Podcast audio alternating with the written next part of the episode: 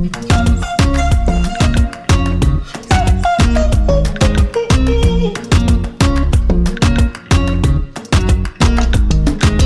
Et si on ouvrait la fenêtre en grand? Bienvenue, merci d'être à l'écoute. Vous avez rendez-vous avec votre podcast Ouvrons la fenêtre. Je suis Sophie Noailles, journaliste, et je souhaite continuer à donner la parole dans un monde où tout se vaut pour y voir un peu plus clair et puis comprendre. Je vous invite donc au fil de mes émissions à ouvrir ensemble nos fenêtres grâce à des tranches de vie qui font sens, des livres et leurs auteurs, des personnalités qui nous emmènent par les chemins de traverse pour nous aider à élargir nos horizons et nous notre réflexion. Allez, ouvrons la fenêtre, le podcast aéré est fait pour vous, c'est parti.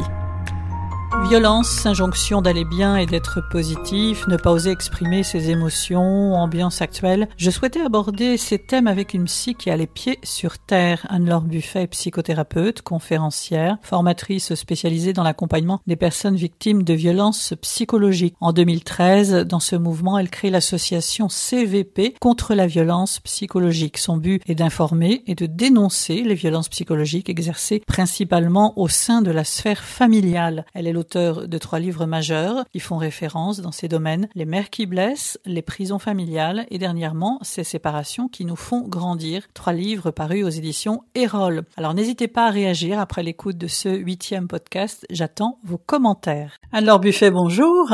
Bonjour Sophie. Merci, c'est un plaisir de vous retrouver. Ben, merci à vous de m'inviter. Au micro. Au micro. Il y a toujours... au micro. ben oui, il y a toujours des choses à dire. Et encore plus aujourd'hui, il faut prendre la parole.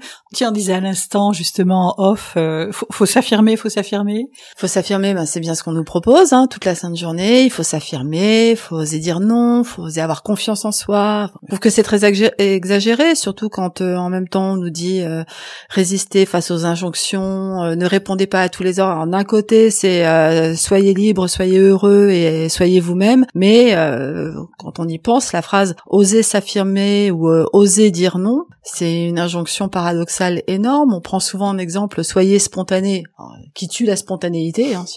Si, on dit à quelqu'un sois spontané, plus tout est calculé derrière. Est terrible. Mais euh, oser, oser euh, dire non. en principe, souvent on le propose aux personnes qui manquent de confiance en elles. Donc on leur dit casse tes peurs, casse tes limites. Tu ne sais pas où tu vas. On va pas trop t'accompagner, mais fais-le, jette-toi dans l'eau. Si on prend un enfant qui sait pas nager, qu'on le balance dans le grand bain, ça va pas tellement être une réussite pour lui, peut-être même euh, la noyade. Donc euh, non, euh, oser, oser, oui, mais c'est peut-être déjà oser avoir le droit d'avoir peur et d'être anxieux, particulièrement en ce moment, je crois. Anne-Laure Buffet, euh, je vous ai présenté déjà dans l'introduction de ce podcast, mais vous êtes thérapeute, psychothérapeute, mm-hmm. conférencière, formatrice, avec des, livres à votre actif dont on fera sans doute euh, référence évidemment dans ce podcast. Comment vous avez vécu euh, le confinement, Anne-Laure Buffet? Le dernier confinement. Le dernier, le dernier avant le suivant. Moi, moi, Anne-Laure, je l'ai bien vécu déjà, j'ai beaucoup de chance là où j'habite. Hein. J'ai un espace qui est assez privilégié, donc euh, euh, je vais certainement pas me plaindre de, de, m'être retrouvée entre guillemets enfermée dans cet endroit. Euh, avec en plus euh, des personnes avec lesquelles je m'entends plutôt bien, ça tombe bien, c'est mon compagnon et mes enfants. Mais c'est vrai qu'il n'y a pas eu de désaccord. Il y a peut-être eu une fois en deux mois une tension, donc on peut pas considérer que ça soit problématique. Et puis, euh, ça peut sembler un peu étonnant étant donné ma profession, mais je suis euh, assez solitaire. Donc euh, sortir, c'est pas quelque chose que je fais beaucoup, voir du monde pas beaucoup. Donc en fait, ça m'a pas énormément changé mon quotidien. C'était plus une organisation pour les courses. Quel drame.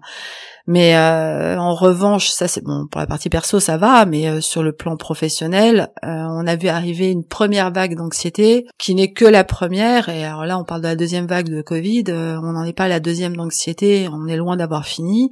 Et où ça a été d'abord une espèce d'euphorie. Les 15 premiers jours, bon, ça va à peu près. C'est presque des On a vu tout le monde sur les réseaux essayer de trouver des solutions, se mettre à, à danser, chanter, faire de la lecture. Mais on nous avait dit 15 jours. 15 jours. Et puis 15 jours. Et puis un mois. Puis au bout de 15, 15 et un mois, c'était deux mois. Et c'est, euh, on commence à annoncer que ça va durer, que va y avoir des pertes d'emploi, que, alors certes avec un temps exceptionnel, mais le temps exceptionnel, ben, par définition, ça dure pas. Au début du confinement, je me suis dit c'est bien beau, mais euh, en France, on est un pays, quoi qu'on en dise, qui est déjà euh, très abîmé sur le plan de l'accompagnement psychique et, psychologique. Et euh, là, on va pas droit dans le mur. Hein, J'ai pas pour intérêt d'être démobilisante, mais ça va être très très compliqué pour pour beaucoup de gens, dans tous les milieux, à tous les âges, quelle que soit la situation, parce que même si on le vit pas directement, on a des répercussions de toute cette, euh, tout ce climat euh, extrêmement anxiogène. Donc, euh... Donc des personnes qui vous ont contacté, qui ont fait part de leur euh, de leur peur. oui, oui, oui. Alors Sachant que les personnes, en principe, que je reçois, c'est euh, déjà sont dans des situations compliquées puisque c'est souvent des cas où il y a de la violence euh, familiale. C'est principalement de la violence intrafamiliale que j'entends, donc euh, les situations sont très compliquées. Mais là, c'est, je vais pas dire que c'était passé au deuxième plan, mais presque. C'est-à-dire que c'est, il y a vraiment eu tout d'un coup cette totale incertitude, euh, une perte totale de contrôle, puisqu'alors pour le coup personne ne le connaît, ce virus, et encore moins comment euh, s'en soigner ou s'en sortir. L'éloignement qui pour le coup est devenu réellement compliqué, euh, que l'on soit bien dans sa vie ou en difficulté, quand on a des proches, des amis, la famille, des parents âgés qui se retrouvent totalement isolés ou qu'on ne peut pas rejoindre, c'est devenu très complexe pour beaucoup de personnes. Ça nous a confrontés à notre propre solitude, à notre possibilité de mourir. Donc euh, ça a été euh, et là ça revient. Alors c'est un peu comme euh, lorsqu'il y a un séisme et après on a les, répliques. Là on a toutes les répliques qui sont en train d'apparaître. Et oui, c'est vrai que les demandes sont pas réellement différentes, mais elles sont plus elles sont plus complexes à gérer actuellement. Parce qu'on manque de visibilité sur notre avenir à court terme en plus. À court terme, à moyen terme, à long terme. Au cas où on l'oublierait, on nous rappelle que comme le climat s'est totalement euh, déréglé, et de toute façon on retrouvera jamais ce qu'on a connu avant. Ben, si vous ne mourrez pas de la Covid, vous mourrez euh, des canicules qui ne vont ou des, enfin toutes les catastrophes climatiques. Hein, là, ce qui s'est passé dans les Alpes-Maritimes, euh, c'est aussi une, une, preuve que on est très fort en tant qu'être humain, mais euh, mais on est beaucoup moins fort qu'on ne le croit et beaucoup moins capable de contrôler qu'on ne le croit cette fameuse nature. Et je pense que ça nous ramène aussi à ça. Est-ce que cette période et, cette période que l'on vit encore aujourd'hui euh, permet d'appréhender d'une manière différente la vulnérabilité qui est la nôtre? Sans, sans que ce soit une nouvelle injonction. Parce qu'on dit soyez vulnérable, accueillez votre vulnérabilité, etc. Mais je veux dire, si, je devais, euh, je vais parler du, du livre d'une amie qui est euh, qui est euh, psychologue, psychanalyste, qui s'appelle Virginie Medley, qui a sorti un livre l'année dernière chez Erol qui s'appelle Eh ben voilà, maintenant que j'ai envie de vous en parler, j'ai un trou sur le titre, bravo Adlor. Euh, en tout cas, il y a fragilité dans le titre. Elle parle de la fragilité elle n'est pas la seule, on est nombreux à en parler. Je sais pas si ça nous ramène, voilà. Je, je, crois que ça nous ramène à ça pas tellement la vulnérabilité, pas seulement la, la, vulnérabilité en tout cas, mais le fait que on n'est pas des espèces de, de statues euh, de béton et euh, on a le droit, on a la possibilité d'avoir des difficultés à affronter certaines situations, quelle que soit la situation. Et d'une certaine manière, plus on s'autorise justement à dire, euh, ben là ça ne va pas du tout, et là j'ai peur, là je m'angoisse, là j'y arrive pas, plus on est capable de le verbaliser, plus on est paradoxalement capable de l'affronter puisqu'on nomme ce qui nous pose un problème. C'est de terre qui est finalement le plus difficile. Alors nommer, exprimer, mais en même temps, on le disait tout à l'heure, avec ces injonctions, on a l'impression qu'on n'a pas le droit d'exprimer ces émotions négatives. Alors ça dépend ce qu'on met sous le terme négatif, mais euh, il faudrait tout le temps être positif. On est dans le développement personnel à outrance, mmh. ou voilà, soyez positif. Tous les matins, on voit des posts sur les réseaux sociaux euh, qui nous demandent d'être de bonne humeur, euh, de se sentir bien, beau, etc. accueillir ses émotions, quelles qu'elles soient. Ouais. Oui, vous avez dit émotion négative, c'est quelque chose que j'ai du mal à entendre, la négativité de l'émotion. Euh, bien sûr, c'est nettement plus agréable d'être dans la joie que dans la peine. Euh, c'est nettement plus agréable de s'émerveiller que de se désespérer ou d'être dégoûté. Je suis d'accord, mais l'émotion, elle reste quand même euh, avant tout un, à la fois un éclairage et un signal sur quelque chose que l'on est en train de vivre et que l'on peut continuer à vivre. Euh, quand je dis que l'on peut, c'est dans tous les sens du terme. Hein. C'est pas non plus euh, du côté positif euh, en allant chevaucher des licornes. Donc j'ai un peu de mal. Je crois que quand on dit la peur est une émotion négative, d'une certaine manière, on remet une injonction sur la tête des, gens en leur disant, il faut surtout pas que vous ressentiez de la peur parce que vous allez avoir mal parce que vous avez peur. Alors déjà avoir peur, c'est et vous allez attirer la peur et, vous allez l'attirer. Alors ça, en plus, c'est tout un courant. Euh, assez new age quand même avec le, le que nos pensées finalement deviennent réalité. Ah c'est euh, et il faut s'en méfier, il faut s'en méfier de ce courant-là. Je suis pas en train de critiquer ceux qui le pratiquent, c'est ce que ça peut véhiculer derrière qui est quand même euh, très très problématique de se dire euh, avec cette espèce de, de pensée positive que si nous ne contrôlons pas ou si nous ne dirigeons pas notre pensée pour être dans la joie, la bonne humeur, l'efficacité, le sourire et le rayonnement permanent, il y a une espèce de, de force euh, qui vient presque d'une autre planète qui va nous tomber dessus pour nous écraser. La pensée positive, elle est elle est un peu comme la méthode Coué, on peut la pratiquer comme ça, c'est se dire effectivement le matin, bon, je vais tout faire pour aller bien, c'est mieux que se dire je vais tout faire pour aller mal. Mais euh, mais si on la, transforme en croyance, c'est un enfermement complet en fait puisqu'on devient coupable et responsable de tout ce qui va mal dans notre vie. Cette culpabilité, on la retrouve aussi euh, dans un thème qui vous est cher, évidemment, Anne-Laure Buffet, c'est la violence ah sous toutes ses formes. Alors, est-ce que cette période que nous vivons exacerbe encore un peu plus la violence? On va parler d'abord de cette violence générale, cette atmosphère, cette ambiance, cet environnement que l'on ressent. Le climat est violent. Le climat, la société est violente. Justement, là, on vient de parler des émotions négatives, positives c'est extrêmement violent. Dire à quelqu'un qui est en difficulté, qui euh, en difficulté euh, réelle, enfin toutes les périodes de chômage qu'on va traverser, toutes euh, les périodes de maladie qu'on est en train de traverser, de dire soyez positif, c'est enfin c'est entre guillemets facile à dire. Il faut pouvoir accepter que l'autre aille mal, il faut pouvoir accepter que l'autre soit en, en, grande souffrance. Oui, bien sûr, la violence, euh, moi, celle que j'entends, hein, encore une fois, c'est celle euh, d'un parent contre son enfant, c'est celle d'un, d'un conjoint, c'est plus souvent les hommes, euh, pardon messieurs, mais c'est quand même majoritairement les hommes qui sont violents, même s'ils en sont pas du tout conscients. Faut les, d'ailleurs, faut les éduquer à ça. Mais le climat est violent, l'atmosphère est violente, les injonctions sont violentes, la société est violente. On se doit d'être tout le temps performant, beau, gentil, intelligent, généreux, penser aux autres, penser à, penser à soi-même. On est coincé dans un programme euh, qui nous dépasse complètement et qui laisse en fait aucune liberté. Au nom de la liberté, on nous retire toutes nos libertés. On en revient à ces émotions que l'on réprime finalement. Ah ben oui, bien sûr.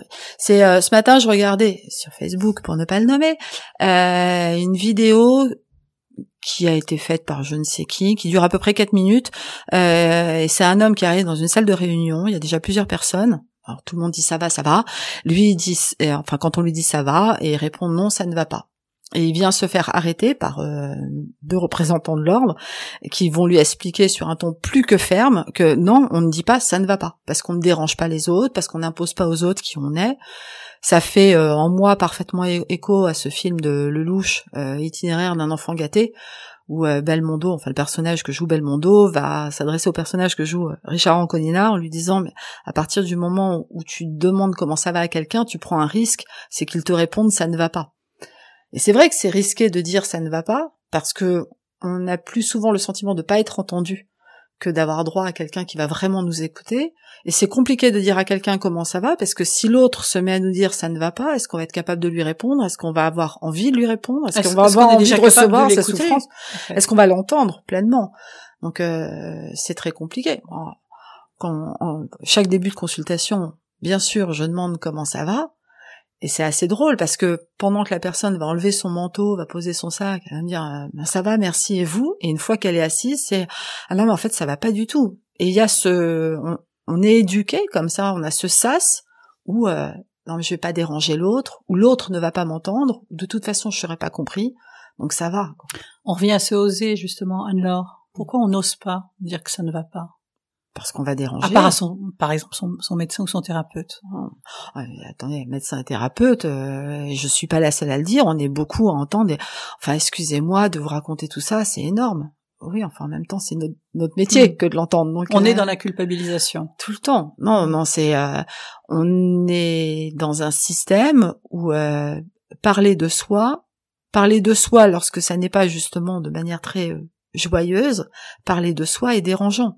C'est dérangeant pour soi parce que puisqu'on nomme justement ce qui ne va pas, ça le rend euh, tangible et, euh, c'est dérangeant pour l'autre parce que peut-être qu'il va pas le comprendre, il va pas l'entendre, ça va le ramener lui-même à sa propre difficulté. Le nombre de fois on peut entendre oui, euh, moi ça va pas parce que je sais pas des factures énormes à payer, des travaux urgents à faire qui n'étaient pas prévus, mais je peux pas le dire à un tel qui a un cancer. Ça le rend pas sourd, ça le rend pas inhumain. Donc euh, bien sûr, on doit considérer ce que vit l'autre, mais si chacun on ne fait plus que considérer l'autre sans se considérer, on tombe dans le piège inverse, qui est qu'à se vouloir bienveillant ou empathique, on l'est plus pour personne. Parce que finalement, on reste aussi braqué sur euh, il va pas pouvoir m'entendre parce qu'il est malade ou parce qu'elle est elle-même en souffrance, parce qu'elle-même a été euh, maltraitée, mais c'est pas pour autant que je vais aller lui parler de sa souffrance parce que je vais pas la ramener à donc finalement on parle de quoi? On parle plus de rien. Les gens communiquent des banalités. Bah on commun... on surcommunique sur rien. Ou sinon on va sur Twitter on s'insulte consciencieusement tout ça sous pseudo et puis on reprend le cours euh, plus ou moins heureux de notre vie. Donc euh, non je trouve que les... je trouve l'époque violente. Est-ce que on n'est pas forcément peut-être plus sensible qu'avant aussi. Ça, ça ne s'explique pas par une, une sensibilité un peu plus euh, exprimée, ressentie. Je crois qu'on a qu'on est dans cette espèce de d'ambivalence où on a euh, euh, le droit complet d'exprimer nos émotions, où c'est censé ne déranger personne, et en même temps où euh, on est tout le temps confronté aux émotions des autres justement. Enfin, il y a, y a une, une interaction dans l'émotion il y a une nécessité de parler des émotions, il y a un refus d'entendre l'émotion de l'autre, ce qui fait qu'on va surajouter à nos émotions d'une manière ou d'une autre pour ne pas déranger celui qui pourrait nous entendre. Très souvent, on passe aussi par les réseaux sociaux qui ont quand même un rôle euh, où ça exacerbe tout ça. Un et, et on n'a plus le temps. En fait, ça va tellement vite qu'on n'a plus le temps de se poser. On n'a plus le temps de prendre du recul. Euh, on n'a plus le temps d'écouter réellement ce qui nous est dit. Il faut surréagir tout de suite. Qu'on est plus sensible, je sais pas. Euh, ce qui est certain, c'est qu'on a moins le droit au discernement, moins le droit euh, à la réflexion, moins le droit à rationaliser un tout petit peu ce qui nous est proposé. Et euh, ce que je trouve désolant d'ailleurs, c'est quand on quand on voit certaines personnes qui disent non mais je j'y réfléchis et, je te réponds je te réponds dès que je peux. C'est, euh, elle commettrait presque une faute aux yeux de certains, d'un certain nombre de personnes parce que elle n'est pas capable de répondre tout de suite. C'est donc qu'elle n'a pas de réponse et que donc elle n'est pas compétente. Or, dire je prends mon temps pour t'apporter la meilleure réponse, c'est pas je ne sais pas et je ne saurai jamais. Et je trouve ça, je trouve qu'on est dans cette euh, hyper réactivité qui nous est imposée et qui est euh, pour le coup très, très dangereuse. Parce que les réseaux, l'information continue nous pousse à ça aussi ben on vit sur, enfin, j'allais dire, on vit sur BFM TV. Et on vit avec les notifications. mais notre, on fait de nos vies sans s'en rendre compte ce rythme de l'info en continu, comme vous dites, et de, de, d'un surcroît d'images euh, que l'on s'impose en plus, et d'un surcroît de mots et d'un surcroît de, de pensées à longueur de temps mais dans un cadre hyper émotionnel. Alors si ça nous plaît, on reste dedans, on fait bien notre petite sauce, et euh, mais on s'encourage à être triste, à aller mal ou à aller bien. Enfin, on sait pas trop ce qu'on en fait, mais on fait notre petite sauce. Et si ça nous plaît pas, très vite on fuit. Mais comme l'enfant qui va à l'autre bout de la cour de récréation. Alors c'est pas évident de s'y retrouver dans tout ça. On, on sait pas trop finalement. Mais ce que je trouve dommage, c'est que le temps du confinement, euh, même s'il a euh, exacerbé les peurs de beaucoup de personnes, il a aussi permis à beaucoup de prendre du recul, de se poser, de, se poser. de dire, euh, bah voilà, on, on décélère. Euh, il y a qu'à voir tout euh, ce que je comprends parfaitement, hein, mais tous les citadins qui veulent aller vivre à la campagne, c'est aussi pour pouvoir décélérer, c'est aussi pour avoir un rythme moins effréné. Et Dieu sait que, on va pas dire qu'en deux mois on se construit, mais qu'on en a, on en a entendu parler en deux mois de ce besoin de prendre le temps de cuisiner, de respirer, de chanter, de s'occuper de des essentiels.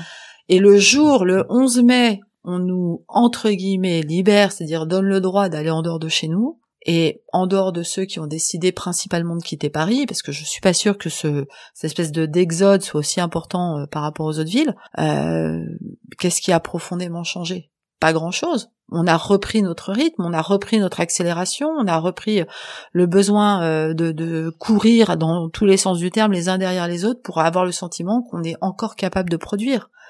Alors après, vous me direz, c'est la société, c'est la surconsommation, c'est l'économie, c'est tout ça, je suis d'accord. Mais euh, mais chez soi, seul, on se propose finalement peu de choses. Beaucoup essayent la méditation, beaucoup essayent la pleine conscience. Oui, mais parce qu'Anne-Laure, on a souvent peur de, en tout cas, certaines personnes ont peur de se retrouver euh, confrontées à elles-mêmes. Bien sûr. La, la peur de ben, d'aller voir un petit peu plus profondément dans soi. Ben bien sûr, puisque au fond de soi, on n'a pas que du, on n'a pas que de la force, on a aussi des faiblesses, on a des fragilités, des zones d'ombre. On a, des zones d'ombre, on est parfois euh, dans un fantasme. Et quand je dis fantasme, c'est pas nécessairement d'ordre sexuel, loin de là, mais dans un fantasme euh, qui peut être très mortifère ou sembler très mortifère, voire euh, macabre. Euh, l'autre jour, il y a quelqu'un en consultation qui m'a dit mais je suis la seule, j'en suis sûre, à avoir parfois, mais ça dure un centième de seconde, l'envie de tuer quelqu'un. Mais si vous étiez la seule, ça se saurait, ça se verrait, et vous serez déjà enfermé. C'est une, une, pulsion, c'est pas pour ça qu'on va passer à l'acte, mais c'est une, espèce de réaction qu'on peut avoir. Oui, c'est difficile de se confronter à soi. Maintenant, qu'est-ce qui nous empêche de nous confronter à nous? C'est aussi cette peur. je vais appeler ça la peur de grandir, mais c'est la, grandir, être responsable, être autonome, c'est d'une certaine manière être seul face à ses problèmes à un moment. C'est lâcher la main de celui, ou celle qui nous accompagne. C'est compliqué. Et encore plus quand, de la même manière, on est invité à, euh, à tout le temps être en groupe, à se réunir, à faire partie d'une tribu. Il faut, jouer collectif, faut penser lien social. Donc euh, toutes les personnes qui ont un fonctionnement, quelle que soit la raison, différent, je dis bien quelle que soit la raison, si je prends, euh, par exemple, si on pense aux autistes Asperger, euh, qui sont pas forcément victimes de violence, qui sont pas forcément en souffrance euh, de l'isolement ou de l'éloignement, bien au contraire, euh, c'est oui pour elles il y a cette difficulté à être acceptées donc à s'accepter telles qu'elles sont. On est tellement normé aujourd'hui et normé dans le beau et dans l'immédiatement beau et dans l'immédiatement sain et dans l'immédiatement performant. performant et empathique bienveillant. Si on n'est pas bienveillant et empathique, on fait des fautes terribles.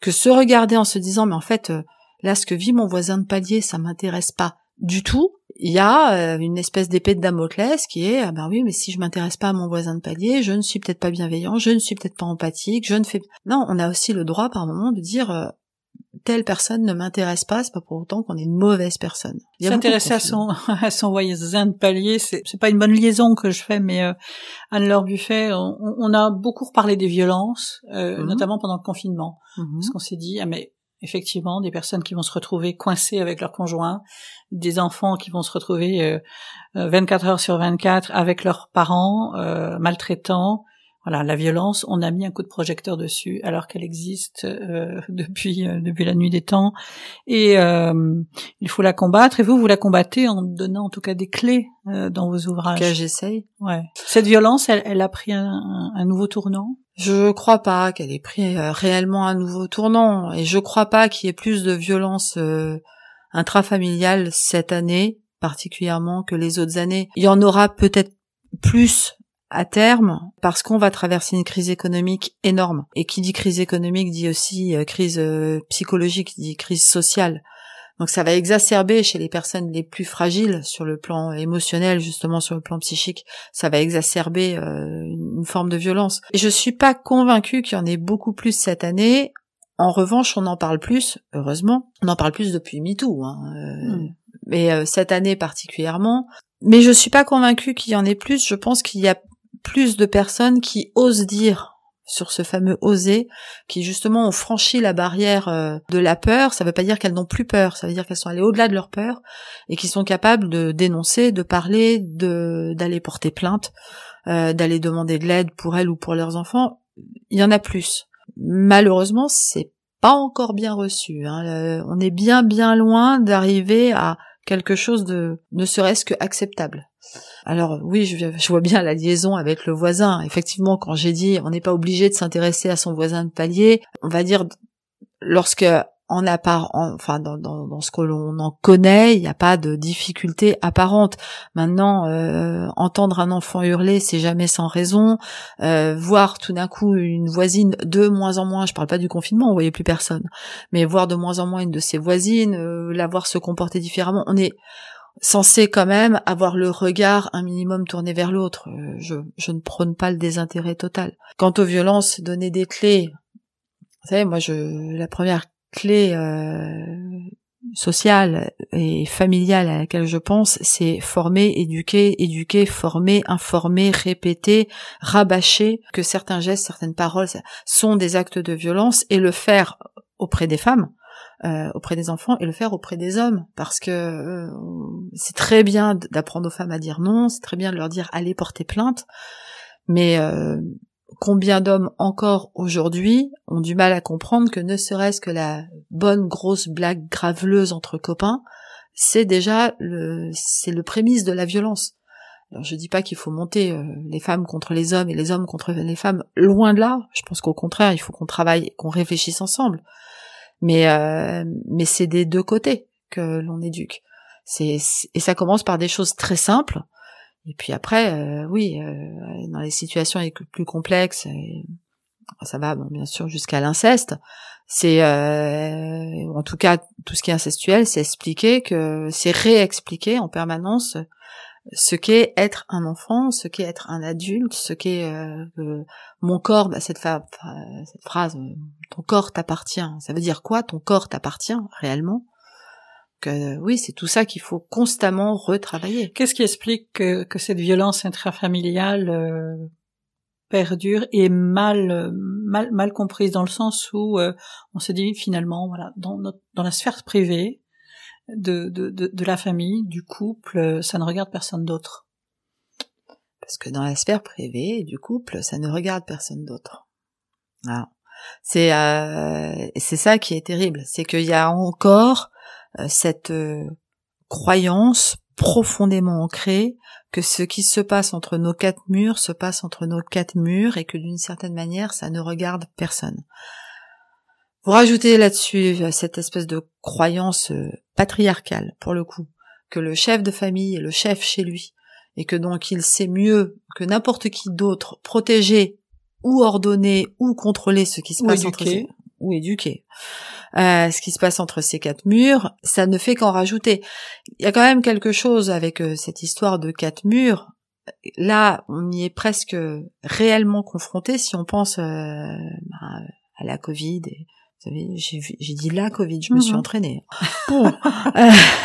mais euh, on y est presque confronté. Je sais pas si vous avez entendu, mais alors en Suisse, euh, il y a certains membres du gouvernement qui euh, demandent que toute personne chez elle, recevant chez elle, se déclare auprès du gouvernement pour pouvoir dire qui a chez enfin pour devoir dire Au Québec, en Belgique aussi, enfin dans ah, différents et jusqu'à risquer enfin on nous laisse entendre que les forces de police pourraient intervenir chez nous s'il y a un doute.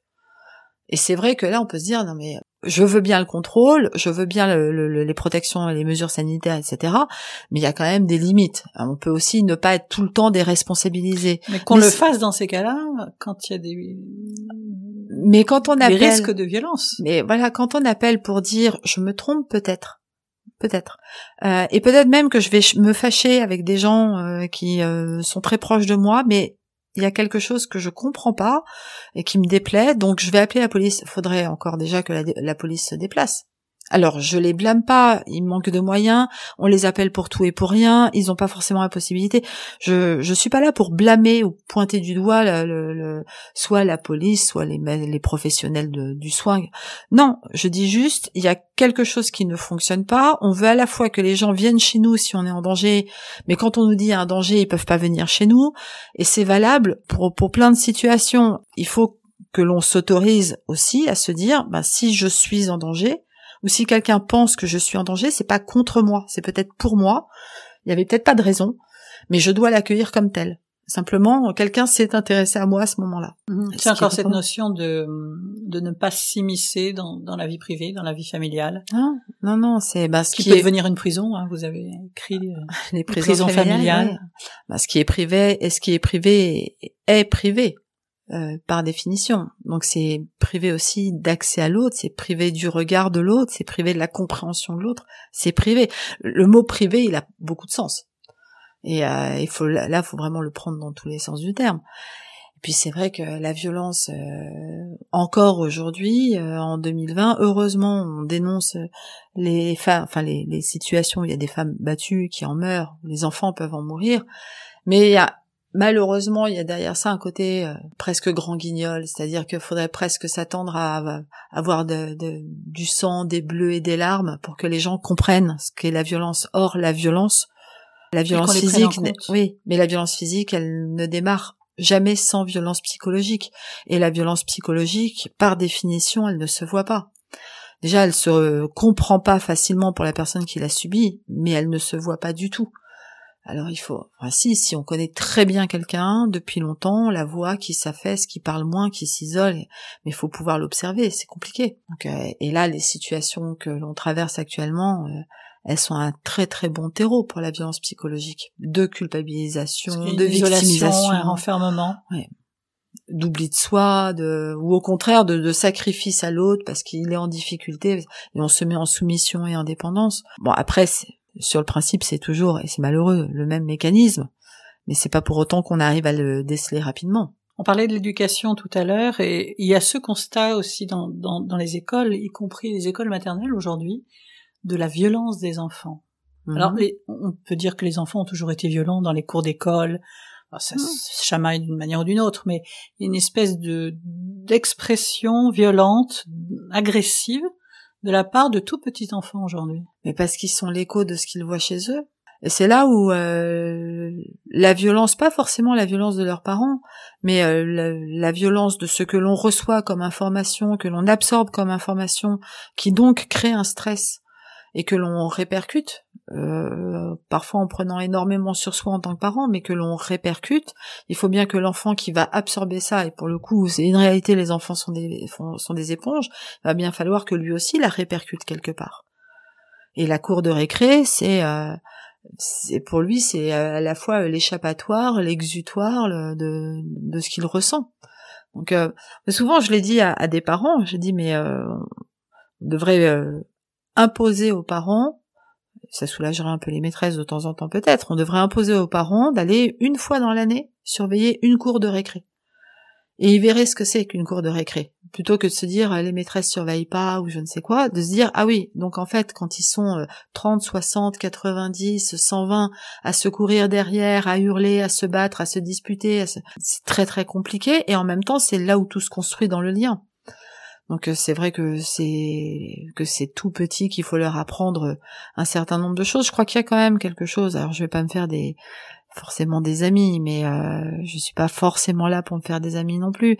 Je crois qu'on comprend mal pour beaucoup ce qu'est euh, l'éducation bienveillante ou l'éducation positive, et que qui est un courant, hein, qui est un courant qui, continue, et euh, que de d'être bienveillant avec son enfant, c'est pas le laisser tout faire, c'est pas euh, le regarder en lui disant mon chéri, nous allons passer un grand moment de qualité pendant lequel tu vas pouvoir t'exprimer alors qu'il a deux ou trois ans, parce que là il va simplement rien comprendre.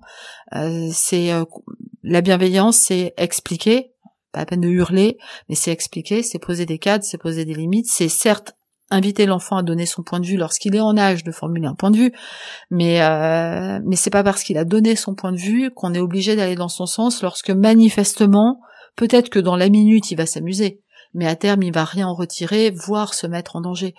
Et il y a une, vraie confusion entre positif et bienveillant, et il y a une vraie volonté d'être un bon parent. Je sais pas ce que c'est qu'un bon parent, je sais ce que c'est qu'un mauvais parent, mais un bon parent, je sais pas, si ce n'est quelqu'un qui va considérer pleinement son enfant, sachant qu'un jour il va être adulte et que donc être trop et qu'il a besoin de tuteurs. Voilà, et si on est trop laxiste, eh ben les tuteurs il les aura pas. Et mais je pense que euh, en fait toute cette colère aussi qu'on voit dans les cours de récré, elle vient de là, c'est que euh, c'est un peu aussi le désarroi de l'enfant qui essaye de comprendre jusqu'où il peut aller. Et euh, si de titiller ses parents et de chercher le nom et de pas avoir le nom, ça marche pas, il va aller le chercher ailleurs le nom, parce que tout enfant a besoin du cadre. Donc il le pose ainsi, mal certes, mais il le pose. Anne-Laure, on a aujourd'hui peu de moyens pour exprimer sa alors, vous avez employé le mot colère, c'est cette violence qui, qui, est en nous, parce qu'on a tous de la violence à mhm. l'intérieur de nous-mêmes. Mhm. Mais elle s'exprime, alors on la décharge sur les réseaux sociaux, etc. On la décharge malheureusement physiquement sur euh, euh, parfois notre entourage. Euh, comment l'extérioriser? Quel exutoire trouver à cette violence, à cette colère? Eh Bien, étant donné qu'actuellement nous sommes euh, autorisés à aller dans toutes les salles de sport, non, je plaisante. Euh, le sport, le sport. Alors, la boxe est un, à mon sens, est un excellent sport. Je, j'ai aucune action dans aucune salle avec aucun prof de boxe. J'en fais pas. Ça veut pas dire que de temps en temps je suis pas énervée, mais euh, je pratique pas la boxe. Mais euh, je crois que quand c'est une colère qui est profonde et dont on ne trouve plus la cause, il faut déjà, avant même d'essayer de la rationaliser, il faut déjà vraiment l'extérioriser, mais presque dans le cri, dans quelque chose de primal. La boxe, elle nous autorise à crier. Mais tout le monde est pas prêt à crier. On a tous des natures différentes. Ça veut dire aller euh, dans la forêt de Fontainebleau. Ça veut dire aller, ailleurs, euh, aller crier en forêt. Hein. Ça veut dire euh, peut-être marcher. La que marche, ça passe par le corps. Voilà, la, marche, mais la vraie marche, pas la petite balade. La vraie marche, elle est, c'est une forme de cri physique aussi, pas la marche méditative, la marche énergique. mais ça peut être quand vous dites par le corps, ça peut être dans une expression artistique, la danse, hein, j'ai dit la boxe, mais euh, euh, la danse, mais ça peut être dans le dessin à condition de libérer, de, lâcher réellement son geste, ça peut être euh, dans le modelage, dans la sculpture, dans toutes les expressions artistiques ou corporelles, puisque finalement, ce que l'on n'exprime pas, notre corps va le retenir consciencieusement, on va lui lui imprimer l'ordre de contrôler cette colère, mais c'est lui qui prend les tensions. Et si on se sent, si on se croit allégé euh, nerveusement ou psychiquement, le corps, le corps parle à un moment donné. Oui, il crie même et il fait mal. Donc euh, il faut aussi lui dire, je vais aussi m'occuper de toi, tiens, c'est une espèce de, de chose dans laquelle je vis, je vais m'occuper de toi et te considérer. Et il nous le rend en principe. Faut-il y penser? Faut-il lui consacrer aussi le, le, temps euh, Et pourtant, lorsque l'on regarde euh, les infos, les journaux, euh, toutes les fictions, on nous le dit, de prendre soin de son corps, de penser à son corps. Je crois que la difficulté, elle est là, c'est-à-dire d'arriver à le faire, non pas parce qu'on va répondre à quelque chose qui nous est euh, proposé, voire ordonné, mais parce qu'on va le faire, parce qu'on va le ressentir pour ça que je dis, ça peut être la boxe, la danse, euh, la peinture, le yoga. Je prône pas la vérité d'un outil ou la valeur d'un outil. Je crois qu'il faut trouver ce qui nous met, ce, le moment où on va être le plus en accord entre euh, l'outil qu'on va utiliser, entre guillemets, et soi-même. La méditation, il y a plein de gens qui vont tenter de méditer et qui n'y arriveront pas et c'est pas qu'ils sont nuls. C'est que leur euh, fonctionnement, leur personnalité les attire vers autre chose. C'est et c'est ça aussi oser quelque part, c'est oser s'écouter. On n'est pas bon pour méditer, ben on fait autre chose. Et peut-être qu'on est très bon pour méditer et pas du tout pour euh, jardiner. Alors Buffet, qu'est-ce qui vous passionne encore dans la nature humaine? La nature humaine. oui, c'est un peu bête hein, comme réponse, mais c'est euh, c'est elle est incroyablement complexe et incroyablement évolutive la nature humaine. Quand on parle de résilience, cette fameuse résilience, euh, la nature humaine, de l'humanité est résiliente. Parce que quoi qu'il arrive, on renaît toujours, on se transforme, on, s'adapte. On, s'adapte. Donc la nature humaine est profondément résiliente. Mais euh, au-delà de ça, c'est, euh, je suis fascinée au-delà de la nature humaine par l'individualité humaine, de, de, me dire, on va prendre trois personnes, on va les mettre autour de la table, on va se dire elles ont des histoires très parallèles. Et qu'est-ce qui fait à quel moment que chacune transforme son histoire différemment Qu'est-ce qui fait que l'une va peut-être même totalement oublier ce qui est traumatique et ne pas en souffrir? La deuxième va être euh, bloquée dans un système. Je dis pas qu'elle sera malheureuse, mais bloquée dans un système. La troisième va le transformer dans, dans une passion, dans l'art, dans hein. et, je je trouve ça euh, je trouve ça suffisamment fascinant pour que ça m'émerveille encore en fait. Euh, Chaque personne est unique. Oui. C'est ça qui me dérange un peu, je veux dire, avec euh, le cours, tous les courants de développement personnel, de, de psychologie positive, de pensée, pas de psychologie positive, de pensée positive, de, euh, je parle même pas de la loi de l'attraction, c'est d'uniformiser ce qui, à mon sens, ne peut absolument pas être uniformisé, c'est le psychisme on appliquerait une recette magique en deux, trois, quatre, cinq, six points. C'est euh, voilà, c'est quand on me dit euh, quand je vois les personnes arriver en me disant mais alors euh, vous avez quoi comme outil pour m'aider?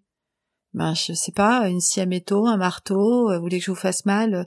Non, c'est on n'a pas d'outil. Le seul outil qu'on ait peut-être, c'est l'écoute, la capacité à entendre, la capacité à comprendre et l'invitation qu'on fait à s'explorer, à reformuler, à mais euh, mais après, euh, je vais pas vous dire encore une fois, euh, faites du yoga, vous allez vous en sortir, ou au contraire, apprenez à faire des des, des cupcakes.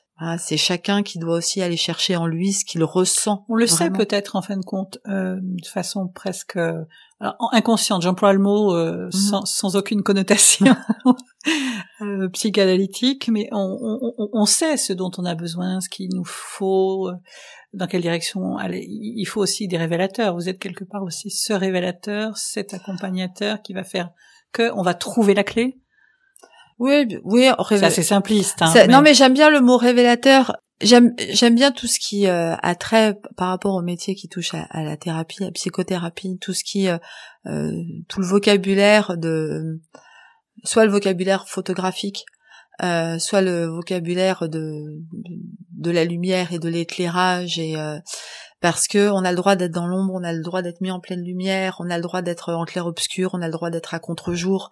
C'est pas grave. C'est il faut l'accepter, il faut. Le fameux il faut. Mais c'est pas grave d'être ainsi.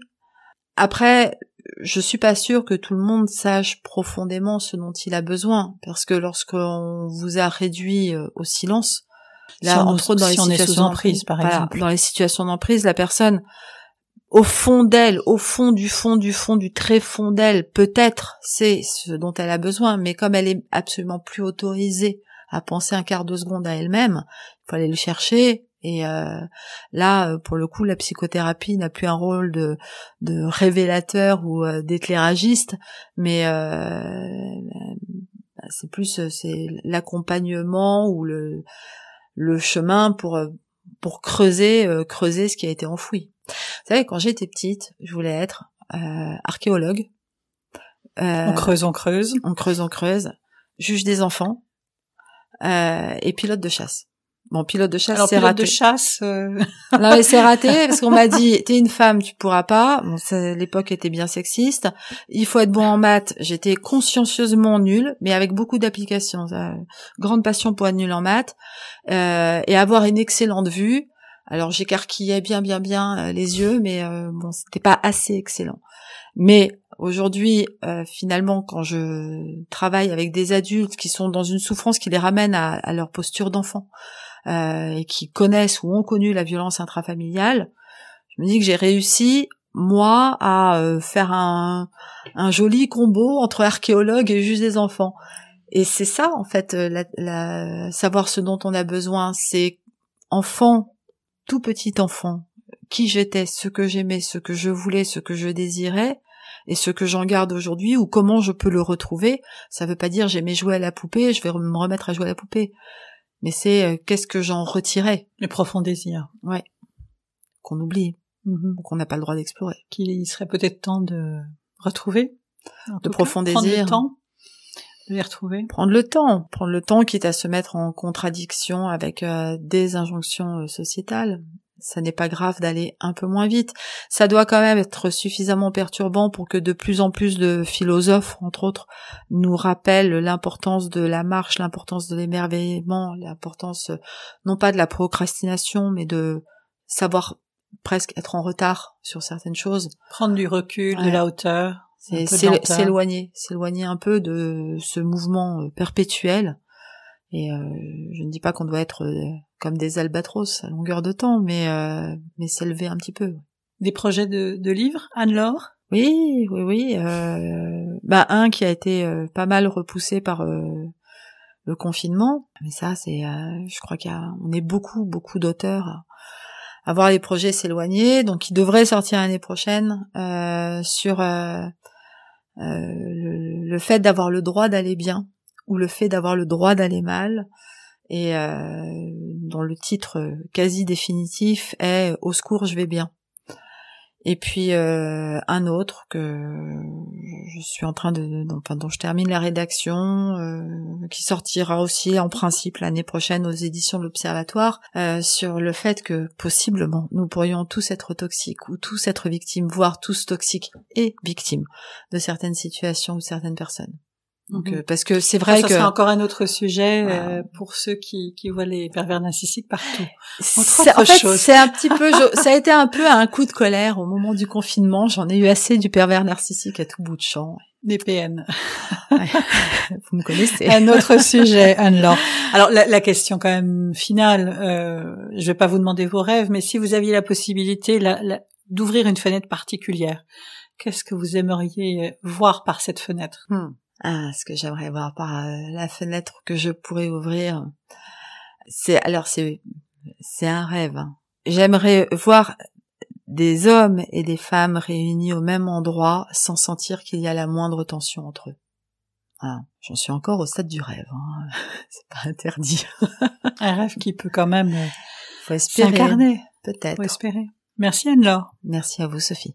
Merci à mon invité et rendez-vous donc la semaine prochaine pour une nouvelle émission. Ce podcast vous a plu? Alors euh, ouvrons la fenêtre, vous le savez, est un podcast indépendant qui a vraiment besoin de vous. Je vous invite donc à me laisser des étoiles sur les plateformes d'écoute et à le partager dans votre réseau. Vous pouvez aussi participer financièrement si vous y trouvez une nourriture qui vous fait grandir et avancer au fil des épisodes. Merci beaucoup pour votre fidélité et votre confiance. Je vous dis à la semaine prochaine.